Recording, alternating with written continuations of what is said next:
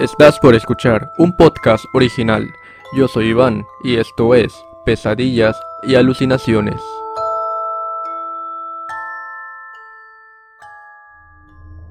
Te recomiendo utilizar audífonos para disfrutar mejor de los efectos de sonido y transiciones de este episodio.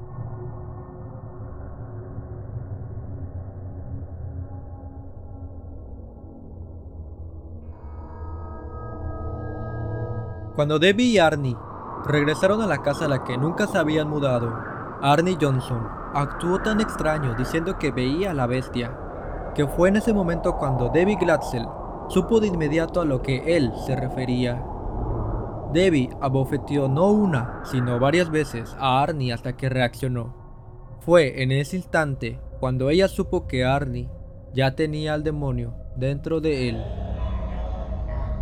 Aquella ocasión no fue la única vez que Debbie notó que su novio actuaba de una forma muy extraña. Muy dentro de ella, sabía que lo que le sucedía a Arnie era lo mismo que le sucedió a su hermano David.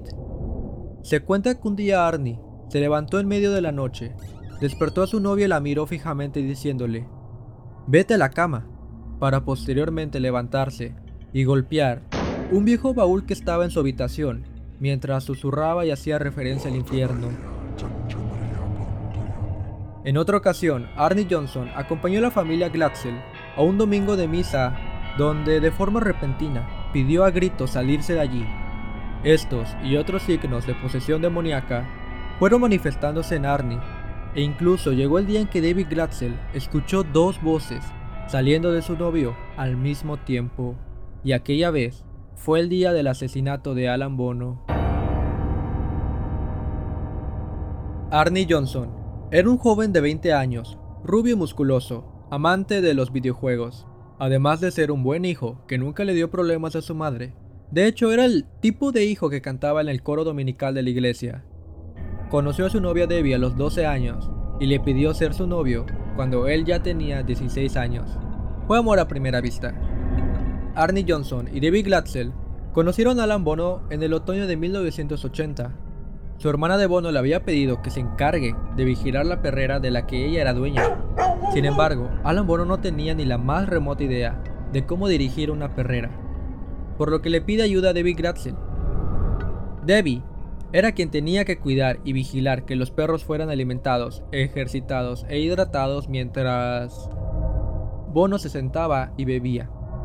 Alan Bono era un hombre alcohólico de 40 años, de baja estatura que le gustaba hablar de sí mismo, de las cosas que había hecho y de los lugares que había visitado.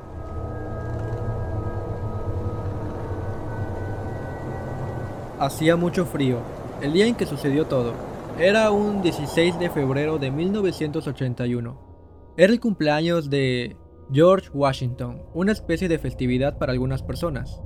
Arnie Johnson, estando enfermo, llamó a su trabajo para avisar que no asistiría ese día, por lo que aprovechó para ayudar a su novio en la perrera de Alan Bono. Al llegar ahí, estaba su hermana Wanda Johnson y Mary, la prima de Debbie.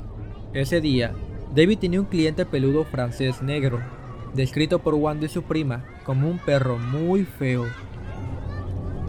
Más tarde, Alan Bono les invitó el almuerzo, en un bar local muy cerca de ahí, un lugar muy pequeño, encajado dentro de un pequeño centro comercial. Bono estuvo bebiendo demasiado vino tinto y contando chistes sin sentido. Debbie y Arnie bebieron un poco de vino para acompañarlo ese día de festejo. Bono solía beber demasiado. Aquella vez repetía una y otra vez que el sábado dejaría de beber, ahora sí. Regresaron a la perrera mientras la tarde transcurría normal. Alan Bono tenía su departamento en la parte de arriba de la perrera. Arnie reparó el estéreo de Bono ese día, y cuando terminó, Alan Bono subió el sonido de su estéreo. La música salió de forma súbita y demasiado fuerte para todos los que estaban ahí, por lo que David Glatzel, percibiendo una tensión en el ambiente y con la música fuerte haciendo ruido de fondo, aprovechó para sacar a Wanda y a su prima a comprar pizza para la cena. Apúrense, dense prisa, tenemos que volver pronto. Habrá problemas. Siento una tensión aquí, decía Debbie mientras apuraba a las chicas.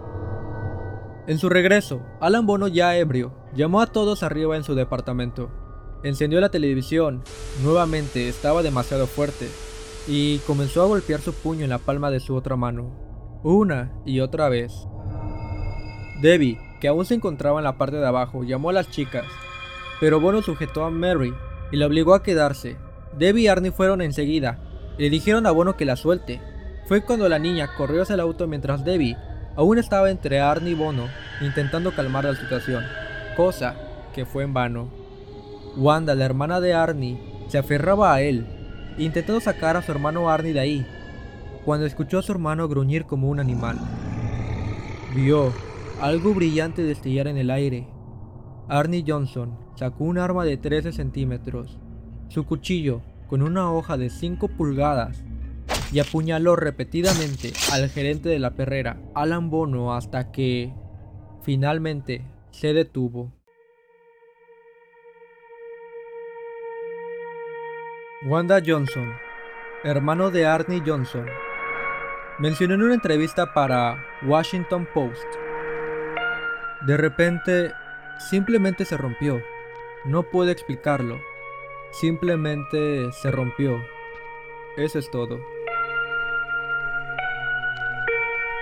Arnie se dirigió hacia el bosque, mientras Alan Bono se quedó allí, golpeando su puño contra su palma de la otra mano durante un rato antes de caer y tumbarse sobre el suelo. No muy lejos de él estaba el cuchillo con la hoja de 5 pulgadas que siempre llevaba Arnie Johnson.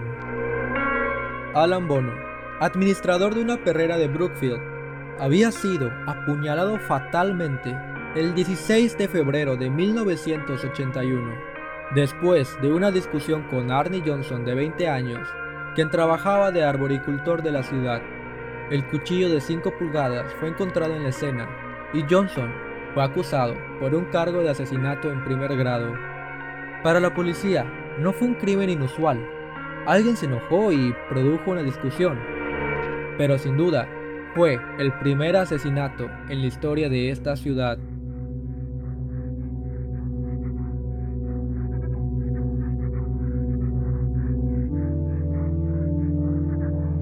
Ed y Lorraine Warren, de monólogos con experiencia en exorcismos y conferencias profesionales de lo paranormal, compartieron detalles que convierten el asesinato en un hecho sobrenatural y extraordinario. Ellos fueron los que convencieron al abogado Minella, defensor de Arnie Johnson, de mencionar en los tribunales que Arnie fue poseído contra su propia voluntad para matar a Alan Bono. En sus propias palabras del abogado Minella, los tribunales se han ocupado de la existencia de Dios. Ahora van a tener que lidiar con la existencia del diablo.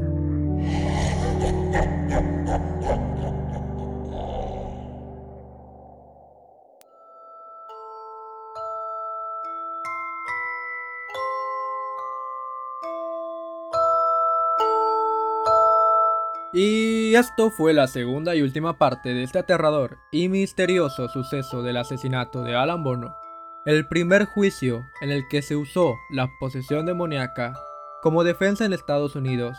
Espero lo hayas disfrutado tanto como yo. No olvides seguirme en Spotify, Anchor e Instagram y compartir el podcast con tus amigas y amigos. Nos vemos en la próxima psicofonía y dulces pesadillas.